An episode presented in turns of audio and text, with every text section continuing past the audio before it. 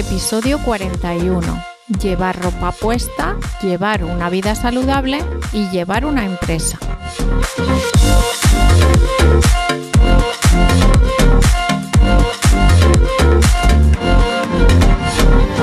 Hola, ¿qué tal estás?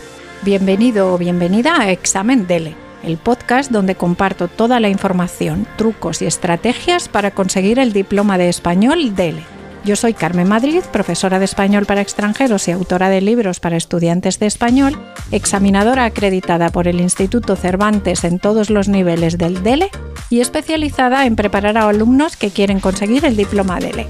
En este podcast te cuento todo lo que he aprendido en estos 20 años. Puedes contactar conmigo en mi web delexam.com o en carmenmadridonline.gmail.com. ¡Empezamos! Hola amantes del español y de las expresiones. Hoy os traigo otra expresión con el verbo llevar. Como ya he explicado en otros podcasts, el verbo llevar podemos usarlo con expresiones como llevarse una alegría o llevarse un susto. También hemos visto otras expresiones como llevar un tiempo, llevar dos años estudiando español y también llevar a cabo. En esta ocasión te voy a hablar del verbo llevar con ropa, de llevar una vida sana, de llevar una casa o llevar una carga. Tenía una estudiante brasileña que decía que si aprendías el verbo llevar con todos los significados que tiene, probablemente no necesitarías ningún otro verbo en español y que, en caso de no saber qué verbo utilizar, ella usaba llevar a ver si sonaba la flauta. Esta expresión significa intentar o probar hacer algo y quizá tienes suerte y funciona. Pues como os decía, vamos a empezar con la ropa, los complementos, etc. Llevar y llevar puesto. Cuando empezaste a aprender español, practicaste frases como María lleva una camiseta y Roberto lleva una camisa. Con este verbo describes cómo está vestida una persona. Podemos decir Penélope Cruz lleva un vestido de Chanel y Antonio Banderas lleva un traje diseñado por él. Por cierto, es incorrecto decir está llevando. En español se usa siempre el presente del verbo llevar, pero no estar más gerundio. Lo mismo en pasado, diría llevaba y no estaba llevando. Poco después de empezar a estudiar español, aprendiste el verbo vestirse o ponerse la ropa. También te explicarían la diferencia entre llevar gafas y tener gafas o tener el pelo rubio y llevar el pelo rubio. Para los que no lo sepan o no se acuerden o no se den cuenta de que lo saben, llevar es algo que puedes ponerte o quitarte, como la ropa o las gafas. En cambio, tener, en cuanto a la descripción, es algo inherente que está unido a ti de alguna manera. Así que decimos tengo los ojos verdes porque no me los puedo quitar, no puedo decir llevo los ojos verdes. Así que si tienes el pelo rubio, es tu color natural y si lo llevas rubio, es que te lo has teñido. Con la palabra gafas podría usarse cualquiera de los dos verbos, tener o llevar, pero es más habitual tener cuando se trata de que llevas gafas por un defecto de la vista y llevar cuando son gafas de sol, pero como digo, cualquiera de los dos lo podéis utilizar, porque las gafas se pueden quitar o poner. Pero en ese momento, en tus primeros días del español, los profesores no te explicaríamos que la expresión completa es llevar puesto o llevar puesta. Como sabes, utilizamos los verbos vestirse y ponerse, entre otros verbos más, para la ropa y los complementos. Habitualmente solo utilizamos el verbo llevar porque en el contexto está claro que hablamos de la descripción de la ropa.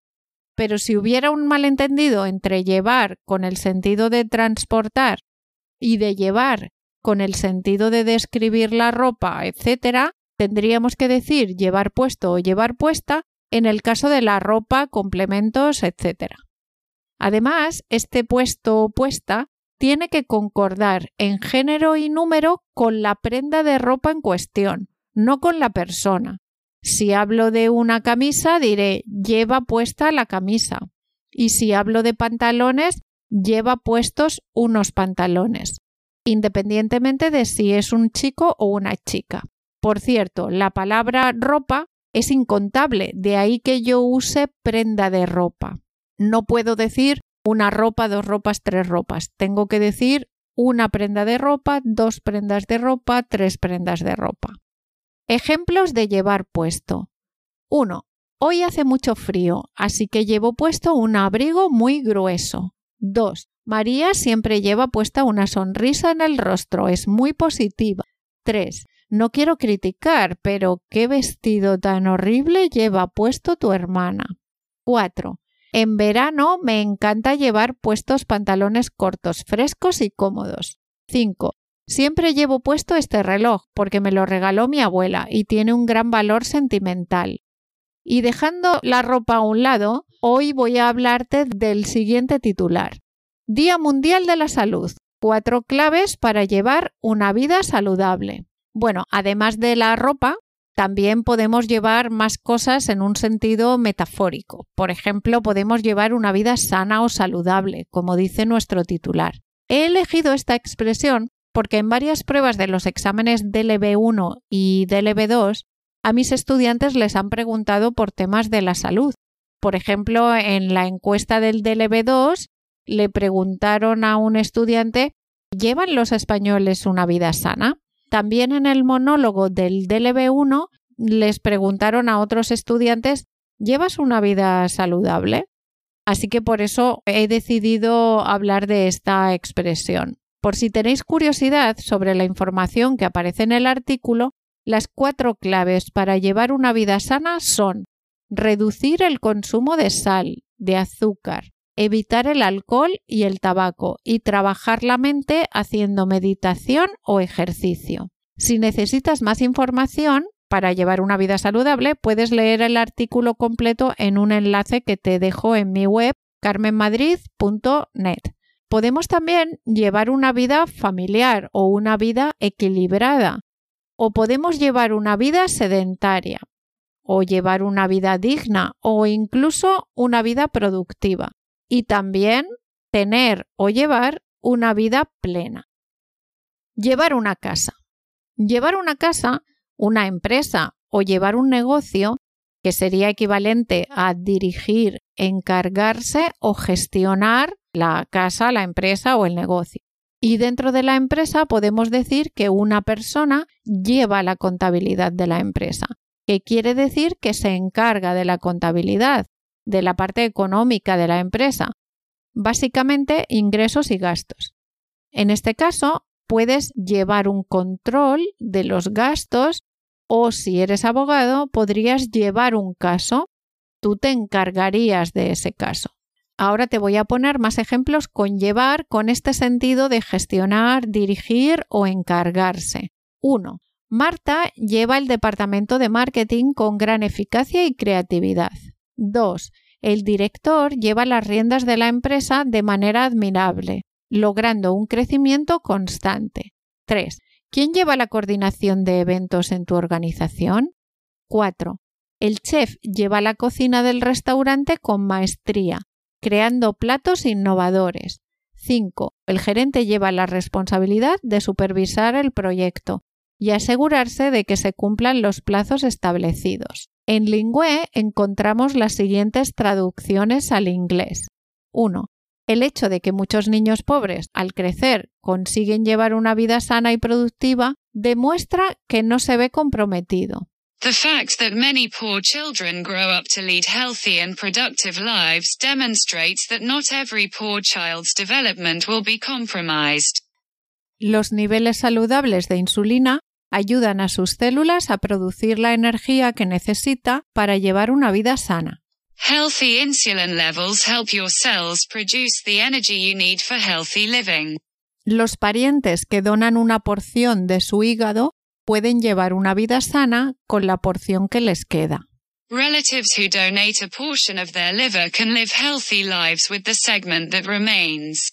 En el caso de muchas mujeres, el hecho de llevar una casa criar a sus hijos y cuidar a los familiares ancianos, además de trabajar fuera de casa, puede influir en For many women running a home bringing up children and taking care of other elderly relatives as well as working outside the home can influence their physical and mental well-being.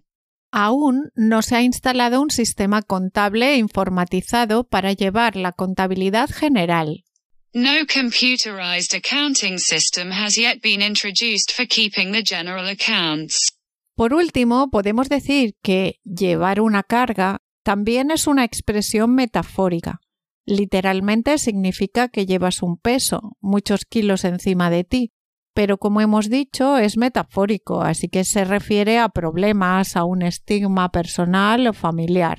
Como ves, en los casos que hemos visto en este artículo, el verbo llevar tiene un sentido de tener o mantener, llevar o tener una vida sana o de encargarse de gestionar algo. ¿Y tú llevas una vida sana o saludable? Bueno, esto es todo por hoy. Nos vemos el próximo viernes con otra expresión y el martes con información sobre el examen DELE o con un tema para practicar el vocabulario y aprobar el examen DELE. Por favor, si te ha gustado este podcast, comparte con tus amigos que estudian español o compártelo en tus redes sociales. Y muchísimas gracias a los que se apuntan a la suscripción de ejercicios porque me ayudáis a que este podcast continúe. Gracias. Y por supuesto, si tienes alguna pregunta sobre el examen DELE, sobre gramática o vocabulario o cualquier tema relacionado con la enseñanza o aprendizaje del español como segunda lengua, no dudes en contactar conmigo en mi correo carmenmadridonline.gmail.com o en mi página web deleexam.com, donde además de estos podcasts encontrarás cursos para preparar el examen DELE individualmente o en grupo, libros y muchas cosas más. Muchas gracias y hasta el próximo día. Así que, ¿estás listo para demostrar tu nivel de español al mundo?